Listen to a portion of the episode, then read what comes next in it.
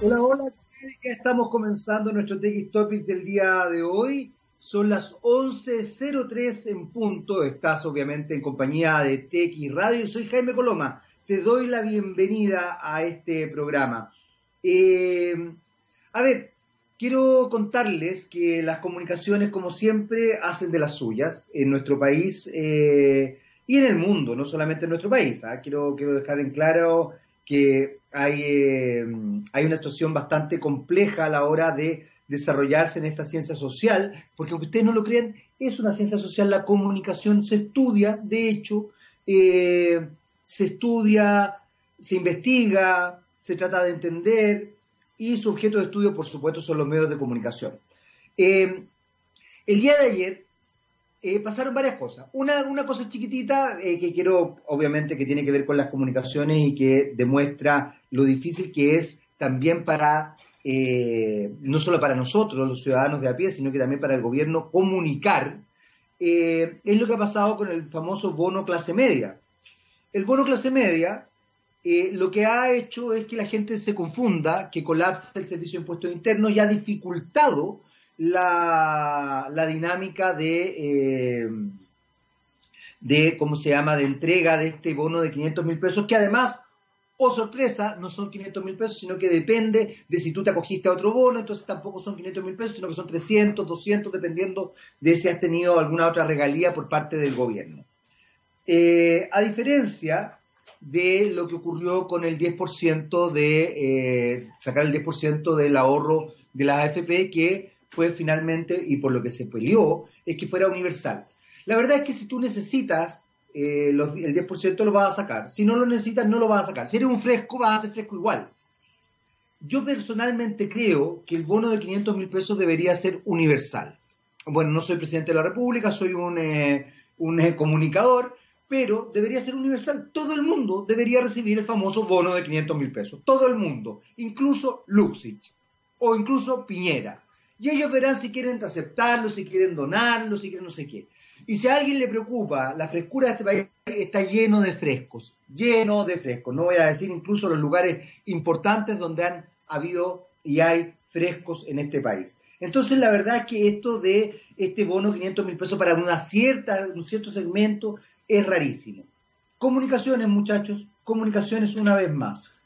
Otra cosa que llamó la atención el día de ayer es que la Secretaría General de Gobierno eh, lanza por Twitter una pregunta bastante ofensiva para la comunidad LGBTQ y más, eh, donde se pregunta si es que en realidad la homosexualidad es una condición o una orientación sexual. Después de, eh, de que obviamente todas las voces y toda la comunidad LGBTQ y más saltan, ellos retiran el tweet con esta pregunta y eh, el vocero general de gobierno, eh, Jaime Belolio, le pide la renuncia a quienes estaban a cargo de esto. Eh, sin embargo, acusan que hubo un problema de redacción. Y la verdad es que uno lee la pregunta famosa y problema de redacción ninguno. Claramente establecen la idea de que la homosexualidad, o sea, te gusten los hombres o las mujeres, digamos, las personas de tu mismo sexo, porque recordar que en homosexualidad se refiere a mismo sexo, no a hombre sexo. En este caso el homo es mismo, por si acaso, a propósito del lenguaje. Eh, por ende tú lo puedes ocupar para hombres o para mujeres. Eh, la verdad es que eh, llama la atención porque de alguna forma deja en evidencia que hay un segmento importante de la población que sigue creyendo que la homosexualidad es una patología. Cuando se habla de condición, se habla de algo que viene y que se puede sacar, que está como fuera de ti. La orientación es simplemente que te gustan ciertas personas o que te sientes atraído por un cierto grupo de personas. Ojo que esto no es avalar tampoco las patologías ni las parafilias ni nada por el estilo la homosexualidad no es una patología, de hecho está absolutamente, eh, eh, ampliamente registrado y, dicho por la, el OMS, por la Organización Mundial de la Salud y el DS4. Cosa que también, ojo, para aquellos que todavía siguen enarbolando ciertas teorías, ocurre también con el mundo trans. Se, está, se ha despatologizado. El Observatorio de Participación eh, del Gobierno dice, lamentamos el error en la redacción de la pregunta de la semana que entendemos que no fue adecuada. Pedimos disculpas a quienes se hayan sentido afectados. Pero resulta que la, la, pregunta dice lo siguiente, desde el Observatorio de Participación Ciudadana te traemos la pregunta de la semana. ¿La homosexualidad es una condición o se trata de una orientación sexual? Queremos leerte. Ahí no hay problema de redacción. Como pueden ver, la comunicación es importante, la comunicación tiene que entenderse. Vamos con nuestra primera canción para conectarnos con nuestro invitado. Pearl Jam, Mind Your Manners. Muy bien, ya estamos de vuelta. Seguimos, por supuesto, en TX Topics. Sigues en la sintonía de txradio.com y ya está con nosotros nuestro invitado del día de hoy, Ignacio Troncoso, vocero de Plan OK. Eh, y eh, obviamente, lo primero es eh, darle la bienvenida. ¿Cómo estás, Ignacio? Muchas gracias por estar con nosotros. Hola, muchas gracias por, por tenerme, Jaime. un honor poder acompañarlos en el programa. Buenísimo, buenísimo, no, para nosotros es muy bueno que, que esté acá acompañándonos. Eh, vamos por lo básico, ¿qué es lo que es Plan OK? Mira, eh, gracias por la pregunta. La verdad es que Plan OK es una empresa que ofrece un servicio como plataforma. Nosotros entregamos plataformas digitales para la industria inmobiliaria y construcción. Y, llevamos alrededor de, de, 20 años ya en este, en este rubro, acompañándolos en todo lo que tiene que ver con los procesos de transformación digital. Cuando, cuando empezamos hace 20 años, hay que imaginarse un mundo donde no, no existía Gmail y, y, las conexiones de Internet eran muy lentas.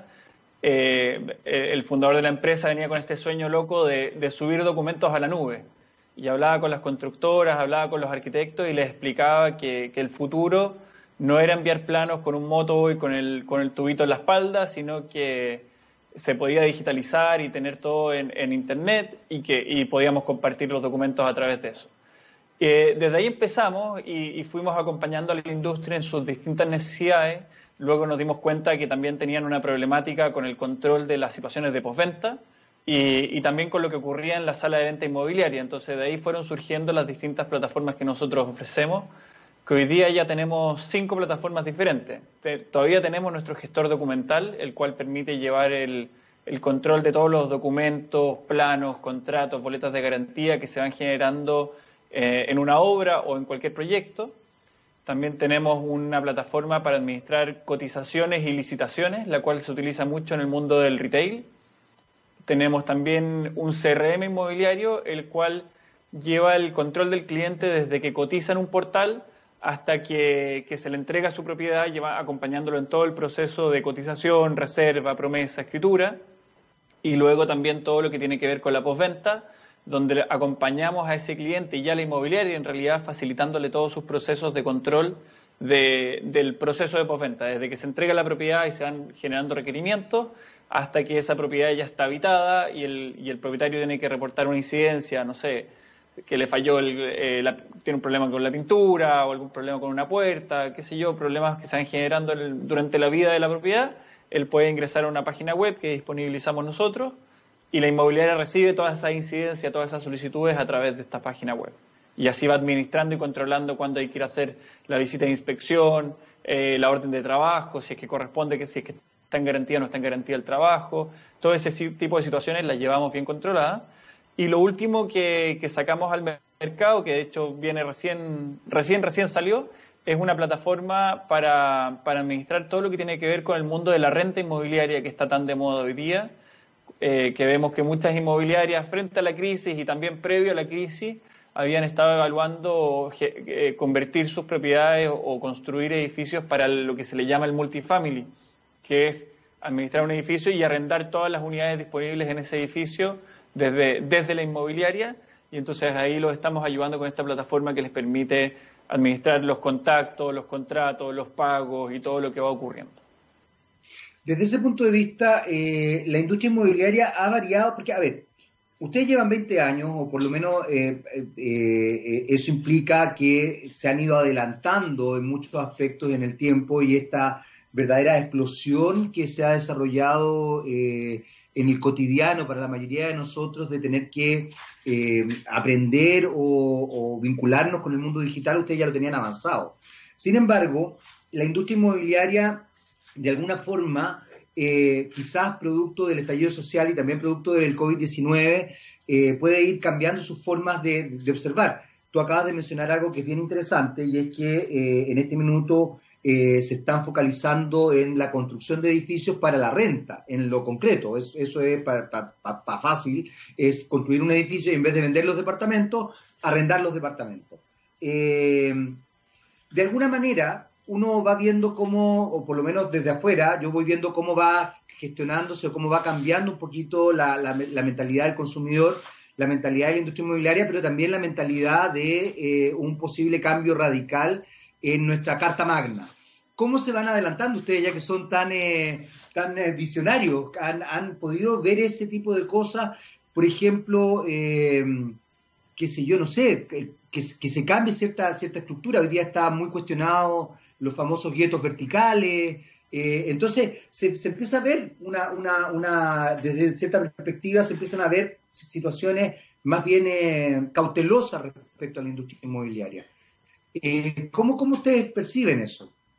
Sí, justamente, mira, nosotros no solamente con, nuestros clientes, no solamente somos un proveedor de tecnología, en el fondo tenemos una relación de, socio estratégico y entonces muchas veces los clientes se nos acercan a nosotros para que los ayudemos a entender las tecnologías y lo que viene. Eh, nos pasa mucho que hace unos años atrás decían, oye, es que hay que integrar BIM y, y no sabían exactamente qué es lo que querían hacer con BIM.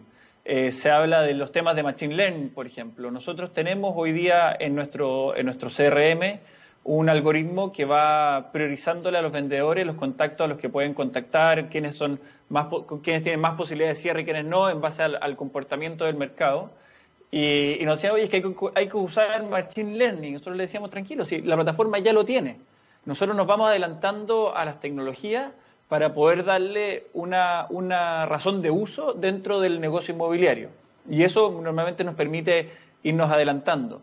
Eh, dentro de lo que tú me preguntas, claro, nosotros también, por ejemplo, está de moda el Big Data, pero las inmobiliarias no saben qué hacer con tantos datos. Nosotros tenemos hoy día una alianza estratégica con una empresa que se llama BigWiser, que son expertos en el manejo de datos, y con ellos estamos mirando todo lo que ocurre en la industria, estamos viendo lo que ocurre con los distintos tipos de compradores para poder generar algoritmos que puedan recomendarle a las inmobiliarias, oye, eh, ¿quieres construir en Ñuñoa, en Providencia, en Concepción eh, o en el norte? Y te recomendamos que el edificio tenga estas características, porque eso es lo que está buscando la gente, eso es lo que la demanda hoy día está pidiendo y, de esa manera poder darles recomendaciones que no solamente se trata de entregar una sábana de datos, sino que de darle respuesta eh, y recomendaciones en base a, lo que los datos quieren decir. Y, ahí vamos acompañándoles y apoyándolos en esas decisiones.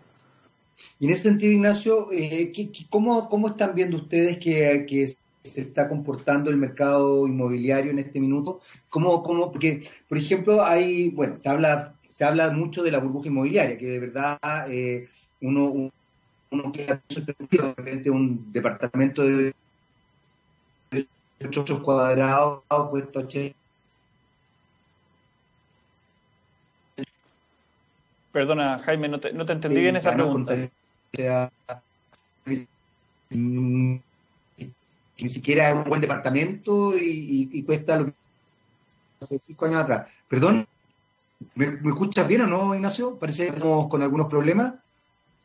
A ver, ¿me escuchas bien o no, Ignacio? Yo te escucho bien, te escuchaba bien por lo Perfecto. No, sí, mira, con respecto a tu pregunta, vemos que, van cambiando algunos, algunas necesidades de la industria y el comportamiento de los consumidores. Hace, hace algunos meses atrás, toda la gente pensó que, que dada la, pandemia, el mercado inmobiliario se iba a ir a, cero prácticamente, y, y no fue así. Efectivamente, bajaron las cotizaciones, bajaron las reservas, bajaron las promesas, pero los consumidores siguen necesitando comprar una propiedad, siguen teniendo su, su, como impulso familiar que lo lleva a buscar una propiedad más grande o a cambiarse de departamento y, vemos que hay ciertos segmentos que modificaron casi en un 100% su comportamiento, dejaron de ir a las salas de venta y decidieron cotizar online. Todo, todo el segmento bajo 40 años, la verdad es que hoy día las cotizaciones online o desde las páginas web de las inmobiliarias eh, están casi al nivel de, al nivel de, de, o sea, han superado el nivel anterior a la crisis y con eso se ha recuperado el nivel de cotizaciones que tenía una inmobiliaria semanal o mensualmente hasta niveles más o menos normales. ¿ya? Lo que cambia, obviamente, es la tasa de cierre de ese negocio. Claro, y, en, ese sentido, eh, por ejemplo, a, eso iba mi pregunta anterior, en realidad, el comportamiento del consumidor, ¿cómo, cómo lo han ido viendo? Por ejemplo, tú acabas de mencionar un rango etario que no es menor, eh, que eh, su opción de vida es más bien no tener pareja o tener pareja puertas afuera, vivir solo, vivir sola, eh, estar con una mascota, se han establecido otros tipos de familias también. Eh, eh, hay otras sociedades, no sé, la chilena, donde se habla también de incluso de, lugares o de barrios dormitorios, por ende los espacios son tremendamente reducidos. Eh, ¿Cómo es el comportamiento del, consumidor hoy día dentro, de, dentro del mercado inmobiliario? ¿Cuáles son sus preferencias? Sí, ahí, ahí como te digo, vemos que han, habido ciertos cambios en su, en su forma de, buscar propiedades y en, lo que están interesados. Eh, hoy día ellos lo que vemos es que ha, crecido la búsqueda de, de, propiedades con más, con más dormitorios, porque ven que frente a una crisis, el departamento dejó de ser un lugar para dormir solamente y es un lugar donde tienen que, vivir y acompañar a, su, a, la familia en, frente a lo que estamos viendo hoy día con el trabajo remoto.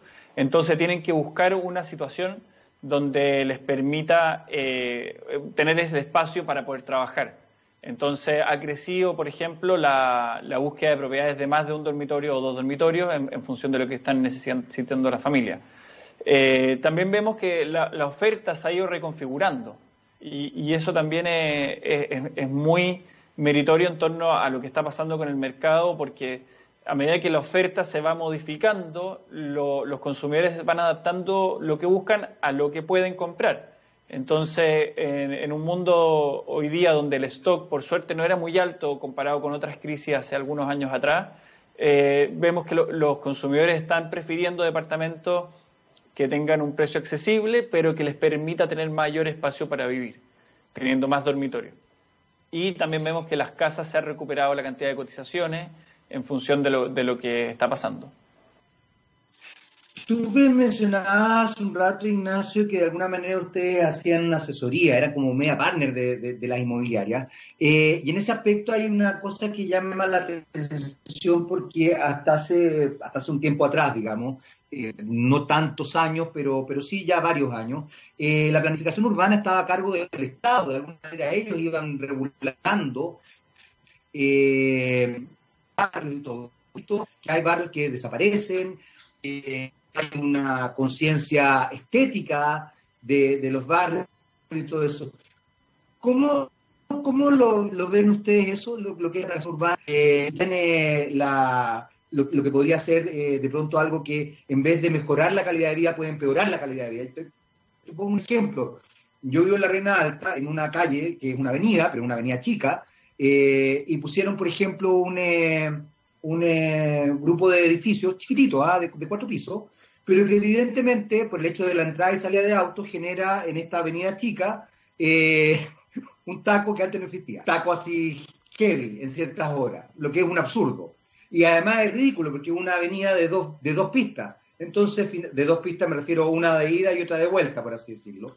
Entonces, pero, pero claro, hay un genio, no tengo idea cuál es el genio, no sé si el municipio, si el constructor, no sé, pues que dijo, no, si esto no, no va a pasar nada, y resulta que todos los que vivimos acá hace más de 20 años, eh, vimos cómo se influenció la calidad de vida eh, de manera súper violenta. Eh, en, un barrio además que, por lo menos hasta ahora, no tengo idea qué es lo que pasa en tiempo más, está planificado, está establecido, está estructurado como un barrio parque, incluso como lo vende el municipio.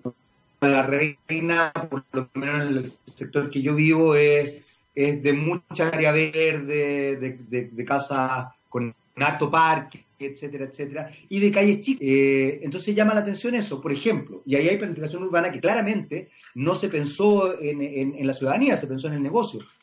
Eh, ¿Cómo les pasa a ustedes cuando se enfrentan a ese tipo de cosas? ¿Ustedes desarrollan alguna gestión, dan alguna idea por lo que tú mismo decías, que, que de pronto les dicen, oye, construyan acá, esta es la forma de construir, esto es... Eh, ¿Cómo, cómo, cómo es esa relación? Sí, mira, bueno, ahí nosotros no nos metemos mucho en lo que tiene que ver con el desarrollo mismo del proyecto o, o, lo que tiene que ver con encontrar el paño, ¿cierto? Lo que nosotros nos preocupamos, y en ese sentido somos este socio estratégico, es que nos preocupamos de que la inmobiliaria tenga toda la información a la mano posible. Entonces, nuestra solución de postventa, por ejemplo, tiene un módulo que es de atención de servicio al cliente. La idea no es solamente llevar el control de la postventa técnica, lo que tiene que ver con fallas de construcción o con problemas de terminaciones, sino que también puedan llevar el control de lo que está ocurriendo con solicitudes de los propietarios o algún reclamo que pueda haber hecho algún vecino, que información que van recabando a lo largo del proyecto de tal manera de que toda esa información se administre bien. Hoy día vemos, eh, de hecho, hace poco salió en las noticias que el CERNAC cada vez va a tener mayor eh, preponderancia en, en, todos los problemas que pueden existir con las inmobiliarias. Y ahí nosotros tenemos un rol porque le ofrecemos a la inmobiliaria una plataforma donde tiene el registro de todo lo que está ocurriendo con su proyecto, con todo lo que está ocurriendo con sus propietarios o no propietarios, porque a veces hay reclamos y solicitudes que son de no propietarios, eh, que puede ser un vecino, por ejemplo, y esa información se la disponibilizamos de manera ordenada para que la pueda gestionar. Porque ¿qué es lo que ocurre? Muchas veces las inmobiliarias tienen las mejores intenciones, pero llega el minuto de un vecino que puede pasar por la sala de venta y dice, oye, ¿sabes qué? Eh, el camión pasó por aquí por la vereda y rompió, rompió la, la palmeta. Sí, perfecto, la vendedora con todas sus mejores intenciones toma el caso, anota todos los datos de ese cliente, pero eso queda anotado en un cuaderno, quizás circula en un correo, pero se pierden esas cosas, desgraciadamente, y nadie les da buen seguimiento. Entonces, con las plataformas que tenemos en Plan OK, todo ese tipo de situaciones van quedando registradas, tienen un número de seguimiento, tenemos todos los datos de la persona y nos aseguramos de que el encargado de servicio al cliente o el encargado comercial de la inmobiliaria pueda tomar esa información, llamar a ese vecino, llamar a ese propietario que estaba pidiendo un plano o lo que sea que haya ocurrido y así poder darle la información correspondiente o la respuesta correcta para que esos casos no escalen por donde no tienen que escalar. Muchas veces los clientes nos dicen, oye, no, pero es que yo no quiero tener una plataforma porque si no me van a pedir todo tipo de solicitudes. Y lo que, y lo que tratamos de mostrarles nosotros es que, al revés, el tener una plataforma permite que esas solicitudes estén bien encausadas.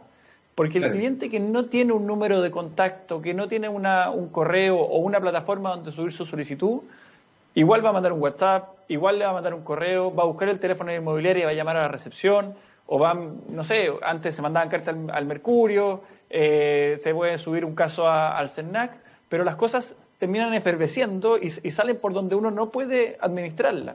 Entonces, lo mejor es tener un sistema que te permita tomar todas las solicitudes, que tengan todo su número de caso, que tú sepas, oye, esta solicitud está parada hace más de 30 días, no le hemos dado respuesta, ataquémoslo, trabajémoslo y solucionémoslo. Una cosa, Ignacio, y en ese sentido, ¿cómo es el comportamiento de los clientes? Porque de alguna manera tengo la sensación de que ustedes como socios estratégicos desarrollan un, eh, trabajo B2B, eh, o sea, negocio a negocio, o ustedes también se vinculan B2C con el cliente final. Es, solamente negocio a negocio, ¿no?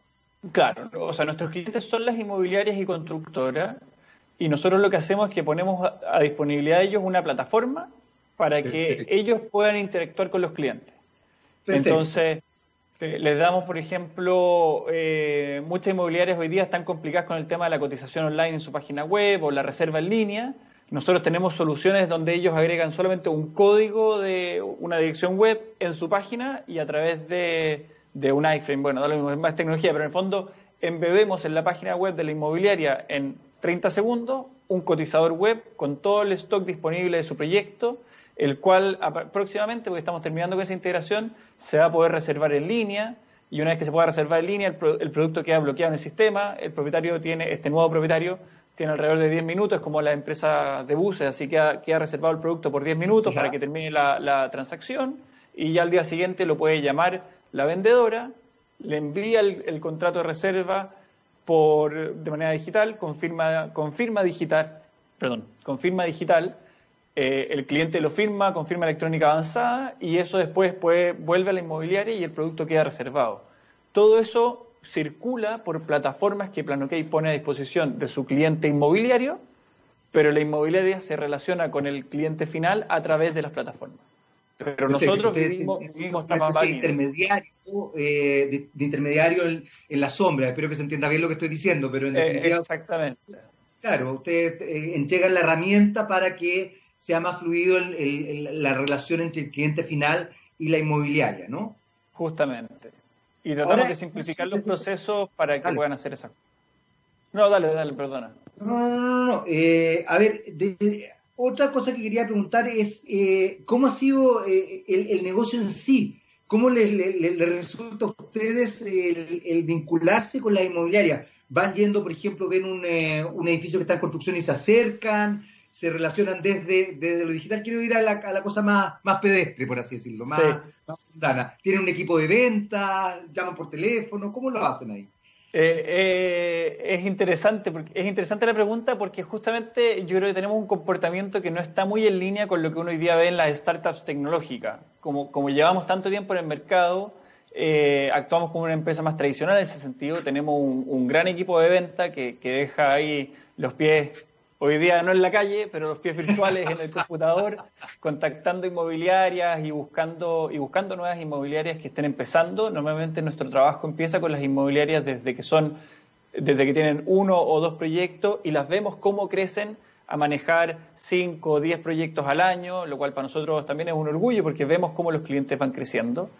Eh, también somos socios eh, de la Cámara Chilena de Construcción, lo cual, lo cual nos pone en un muy buen pie para relacionarnos con nuestros clientes constructoras e inmobiliarias, porque también eso nos da todo un respaldo de que por ser socio de la Cámara tenemos que adherirnos a una serie de, de, temas éticos y de comportamiento de negocio. Entonces eso nos respalda para que una inmobiliaria que, no nos conoce diga, ah, no, mira, si ellos son socios de la Cámara, entonces están respaldados de cierta manera por, por un grupo de, del gremio.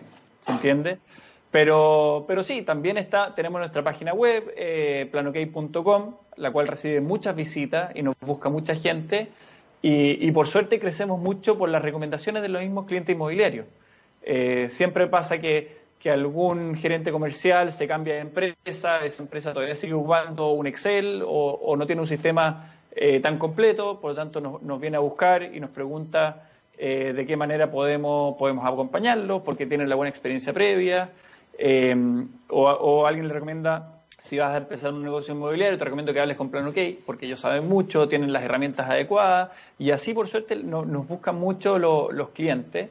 Y, lo otro que se aprecia mucho dentro de la forma en que nosotros manejamos el negocio es el servicio que tenemos de cara al cliente. Nosotros tenemos una mesa de ayuda que está siempre disponible al pie del cañón para acompañar a los clientes. Eh, el negocio inmobiliario en sala de venta tiene mucha rotación, entonces, muchas veces nos llaman, oye, que tenemos una nueva vendedora, ¿pueden capacitarla? Sí, por supuesto. Agarramos el teléfono y estamos ahí con ella a través de un webinar o de distintas formas para capacitarlos y asegurarnos de que estén trabajando bien.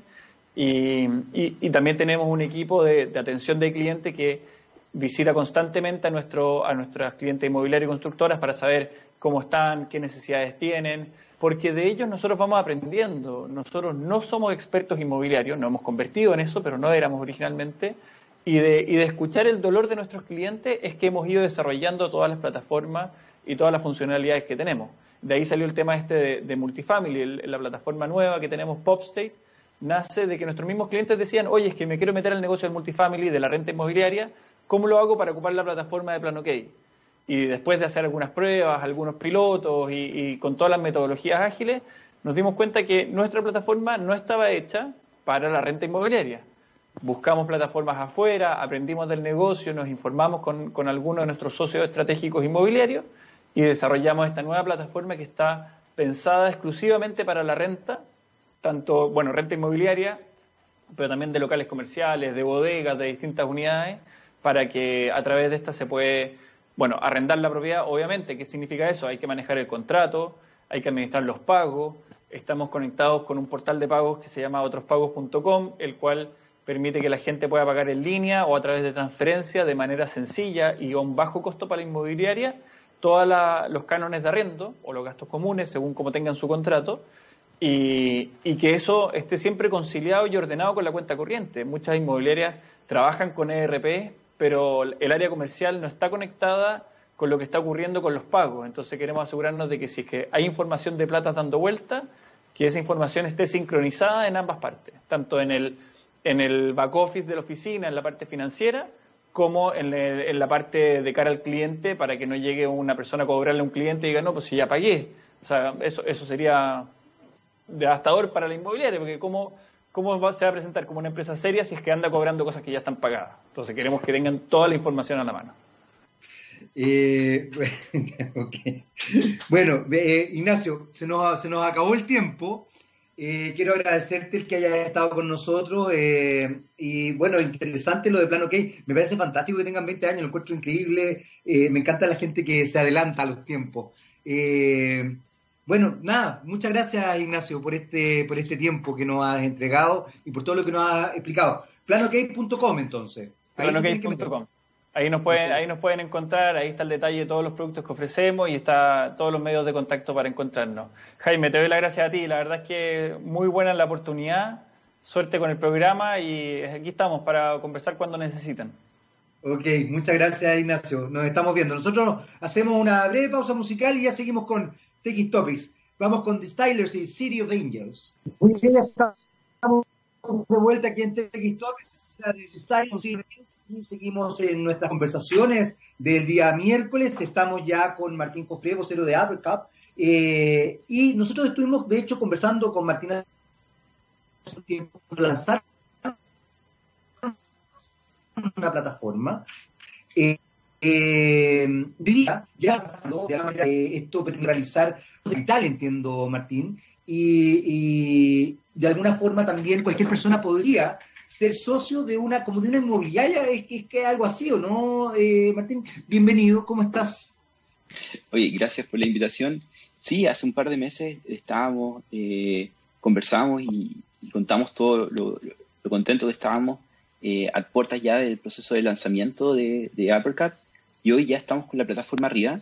Hoy eh, ya puedes ser accionista respecto de dos empresas. Una de ellas es Uppercut, propiamente tal, y otra es, una, es un proyecto inmobiliario que ha sido analizado eh, en la, desde la parte de due diligence, desde la área financiera, ha, pasado ciertos muy buenos estándares y hoy ya puedes invertir en estos proyectos. Y eso nos tiene sumamente contentos porque mm, hoy el concepto de reactivación, a pesar de, lo que, de la situación en la cual estamos, es un concepto que hay que apoyar, que hay que, hay que plantear, hay que empujar esta reactivación y, no hay que ser pasivo respecto a eso. La reactivación es algo que, necesitamos eh, entregar todas las herramientas para poder reactivar esta economía. Entonces, Uppercap se ha generado y ha tomado este puesto en, este momento. ¿Y cómo, cómo, a ver, cómo se plantea justamente eh, esta, idea que me parece bien interesante, eh, Martín? Porque de alguna forma también lo que ha ido pasando, no en Chile, en el resto del mundo, es que se está re, repensando la economía como la entendíamos hasta el día de hoy. Eh, en muchos otros países se habla, y lo he dicho hasta el cansancio acá en el programa, de economía decreciente, eh, dejar las economías lineales y aportar y apoyar las economías circulares. Hablar, se habla mucho de economía verde. Eh, ¿Cómo se plantea la reactivación de la economía? en Chile, vámonos a, lo más local, se plantea la reactivación de, la economía entendiendo o, quizás pensando que puede haber un cambio en la economía o se piensa reactivar la economía como siempre ha funcionado la economía en nuestro país de manera competitiva, lineal eh, y estructurada fundamentalmente en ciertos comportamientos de consumo por parte de la ciudadanía. Eh, ¿Cómo, cómo lo han visto ustedes en AppleCap? Em, yo creo que la tecnología permite dar pasos agigantados y crear nuevas realidades cada día. Y la realidad de la economía, como la entendíamos en el pasado, ya dejó de existir.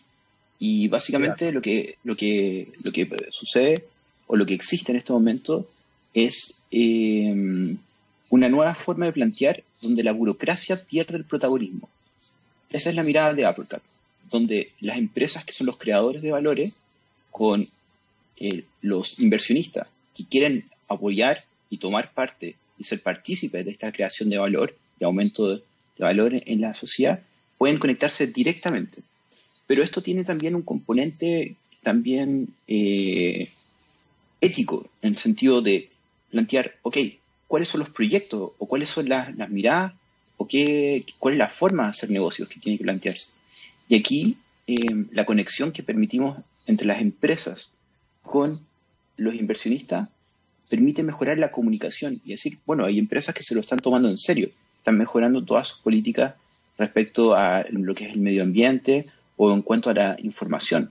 Información es sumamente difícil entregar una información cuando eh, eres una empresa eh, en la cual está en vías de crecimiento. Entonces hemos estandarizado y hemos mejorado los sistemas de comunicación para poder crear mejores estándares. Y eso es la visión de Uppercut. Hay algo que mencionaste que quizás nos, saque un poquito de, lo, de lo eh, más específico, pero que me parece interesante cuando se habla de lo ético, se nos olvida qué es lo que es lo ético. Y en filosofía lo ético es hacer el bien, pero no hacer el mal. Muchas veces uno puede hacer el bien y al mismo tiempo dañar. Eh, lo ético en filosofía establece esa distinción es no solamente hacer el bien, sino que además bajo ningún punto de vista hacer el mal. ¿Y, por qué lo relaciono, ya que tú lo mencionaste, con estas ideas de nueva economía y tú también estás hablando de las economías verdes, estás hablando de despejar las áreas burocráticas o de las economías circulares? ¿Cómo APERCAP eh, se plantea en esto? Porque, por ejemplo, dentro de, la, dentro de las ideas de eh, fomentar, por ejemplo, al consumidor o, al cliente de ustedes es que sean socios de eh, ciertas dinámicas. ¿Cómo, ¿Cómo se plantea eso? Y cómo se plantea también el construir una reactivación económica donde en definitiva la sociedad completa salga beneficiada. Eh, porque no es fácil, me imagino que no es fácil establecerse desde lo ético, de verdad es un, es un problema por decirlo de alguna manera, moral bien, bien potente. O sea, tratar de ser ético no es menor, digamos, eh, de manera individual y también de manera eh, social máxima. ¿Cómo, cómo lo, están viendo, Martín, eso? Esto, la mirada ética, es un desafío que, hemos trabajado hace, yo creo que al menos cinco años ya, eh, con el equipo de, tanto de CryptoMarket y ahora con el equipo de Uppercap, que va asociado porque somos empresas fintech son financieras tecnológicas. Sí, claro. en Chile no tienen una regulación. Entonces, no es como el sistema bancario, que tú puedes decir, ah, existe una regulación, por lo tanto, el ético, entre comillas, o el mínimo deseable está estandarizado. Entonces, aquí existe de cierta manera no chip libre, pero existe un, lo que se llama una garantía constitucional en el cual hay una libertad económica para poder hacer. Entonces nosotros en esta libertad, nosotros tenemos una mirada ética, de responsabilidad respecto a lo que nosotros creamos. Y en el área financiera esto es crítico, porque estamos hablando de que personas pueden invertir respecto de otras empresas. Y es un desafío más o menos grande, porque tenemos muy mala experiencia respecto de cómo se ha utilizado eh, a personas, eh, caso de, bueno, Garay, eh, de comportamientos no éticos. Sí, claro. Exactamente. Entonces, eh, desde dando un paso atrás o un paso quizás al lado, diciendo, ok, un grupo de jóvenes plantea que con libertad y autorregulación se pueden plantear mejores estándares que con regulación. Y eso ha dejado eh, muchas veces descolocado a, a, las entidades bancarias o, incluso a algunas partes del área de gobierno, porque es posible que personas con poca experiencia en comparación a, a quizás otras con mucho mayor, eh, puedan plantear esta, esta mirada. Y bueno, podemos equivocarnos de todas maneras, pero, pero queremos, es nuestra visión, generar esta mirada ética de hacer los negocios. Y, eso va de la mano en, por ejemplo, eh, cuando una persona toma una decisión de invertir, es una decisión positiva y ahí nosotros tenemos que acompañar a esa persona para que pueda realizar ese proceso de inversión y lo haga de la forma más la mejor experiencia posible, Uppercap se obsesiona en decir, aquí la persona cuando toma una decisión te vamos a ayudar para que tú puedas hacerlo de la mejor forma informada. Pero hay un punto que es, no es ético que cuando se empieza a intentar convencer a personas que no quieren invertir, que no tienen esa decisión y tienen que empezar a, decir, ofrecer cosas tan, tan, tan eh, impresionantes que la persona empieza a decir, ah, no quería invertir, empiezo a como a mutar. Y esos son parámetros los cuales eh, son muy simples, son, son muy simples, pero que nos generan una, una visión de crear eh, empresas y que ha ido, bueno, desde la, experiencia en el área de crypto market, de áreas no reguladas, y ahora con, con Uppercap, que es una responsabilidad bien grande. Cuéntame una cosa, eh, Martín, y hoy día, ¿cómo, ¿cómo está funcionando la plataforma? O sea, que finalmente nosotros, eh, eh, el lanzamiento de esta plataforma, hablamos del lanzamiento, ya está funcionando, es una plataforma además que de alguna manera establece una vinculación con, me da la sensación, y aquí por favor acláramelo tú, como que tiene, finalmente empieza a tener varios socios, en definitiva, en ciertas dinámicas de inversión. Eh, ¿cómo, ¿Cómo está funcionando? ¿Cómo ha sido eso? ¿Cómo, cómo, cómo se ha desarrollado? Ha sido realmente impresionante. Eh, efectivamente, tienes, empiezas a tener un grupo de personas que son socios en las buenas y en las malas. Por lo tanto, implica una responsabilidad. Esa es como, esa así, así lo tomamos. Y a tres días, eh, Uppercap en sí ya está llegando al 20% de los fondos que quiere invertir en esta primera ronda de crowdfunding. Y esa llegada ha sido súper, súper interesante, porque eh, son personas que han llegado a través de la plataforma, no son, eh, podría decirse, como gente que nos conocía. O sea, el vínculo que se genera es a través de la plataforma. Por lo tanto, lo que toma la plataforma, que es la conexión, pudo, pudimos transmitir nuestra visión de crear el negocio y las personas dijeron y tomaron una decisión, sí, me parece interesante ir con este negocio. Y eso nos deja sumamente contentos y con ganas de poder seguir avanzando mucho más. Y poder, eh, ya hay cuatro empresas más que vienen para terminar el año en los procesos de crowdfunding y ya seguir haciéndolo de la misma manera, con esta mirada ética de poder apoyar y crear buenas empresas o potenciar buenas empresas. Y en ese, en ese aspecto, eh, el comportamiento del, cliente, ¿cómo lo han percibido ustedes? ¿Cómo ha sido? Porque eh, hablábamos del, del, cuento de, a ver, hablábamos del, tema ético.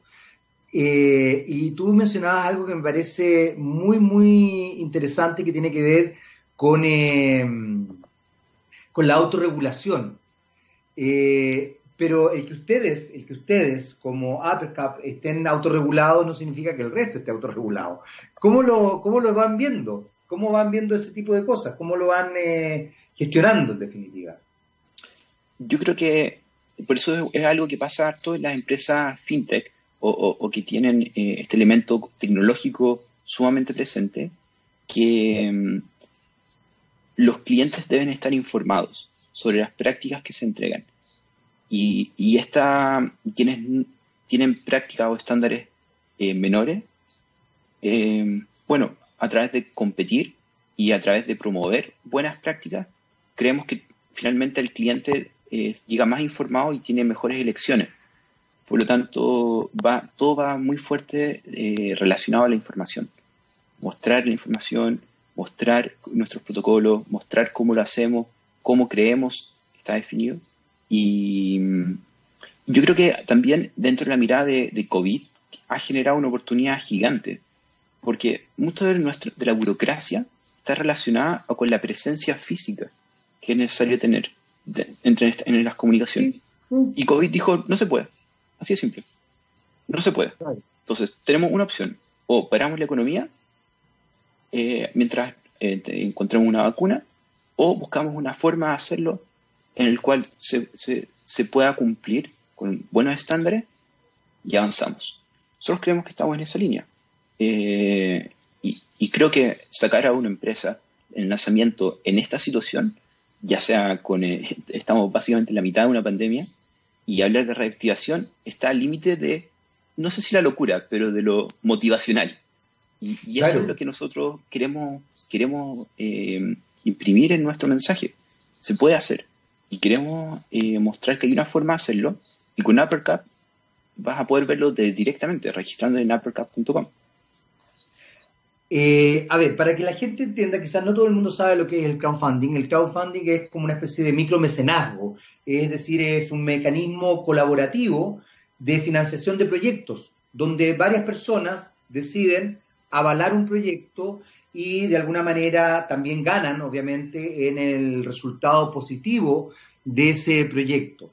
Eh, yo estoy de acuerdo contigo que la idea de reactivar la economía eh, conlleva muchos elementos. Por de pronto lo que hablábamos al principio, eh, entender cómo, cómo se viene la economía hoy día, qué tipo de economía vamos a tener. La verdad es que todavía estamos como en una especie de tierra de nadie, todavía no se sabe mucho cómo, cómo va a gestionarse el futuro. Sin embargo, la idea de lo colaborativo me parece súper interesante y en ese aspecto eh, uppercap.com apuesta por eso. Eh, ¿Cómo ha sido la experiencia hasta ahora? Tú me decías que es muy buena. ¿Cómo, cómo han sido los socios, por así decirlo? Y yo creo que eh, uno siempre eh, se busca como la experiencia de, pasada para poder intentar predecir el futuro, algo que es sumamente equivocado. Pero, pero uno dice, uno busca y, y, con, la, con la plataforma anterior, claro, el impacto o el crecimiento era más. Y ahora hemos visto un impacto sumamente grande eh, en cuanto a usuarios que están registrados, en cuanto al impacto al levantamiento de financiamiento. Y, eso no, eh, no, es, no tiene una mirada de éxito para nada, porque hay mucho por hacer, hay mucho por hacer. Pero sí, después de cuando uno trabaja, podría decirse, bajo sombra, sin, sin plataforma arriba, es un buen impulso que te dice, ok, sobre todo para el equipo, porque eso no es un trabajo solo, es un trabajo de al menos 10 personas que están trabajando constantemente eh, en Uppercut y, da un apoyo y decir, ok, chicos, lo que vieron está bien, lo que olvidaron, hay que, hay que, no se puede olvidar y volvemos y no perdemos esta mirada de siempre que estamos en lanzamiento, siempre estamos en lanzamiento. Esa es como la, la visión. Martín, se nos acaba el tiempo ya, estamos cercanos a las 12, ya se viene Rockstar con Gabriel León. Quería agradecerte el contacto nuevamente, felicitarlos por esta eh, visión positiva del futuro que, fíjate que me quiero quedar con esa idea. Cuando tú hablas de la reactivación no se trata de una cosa fantasiosa, sino que se trata de establecer una dinámica más bien positiva respecto a cómo nos vamos construyendo en esta aparente nueva sociedad que se está gestando, que, la verdad es que no sabemos mucho todavía para dónde va o cómo se va a establecer.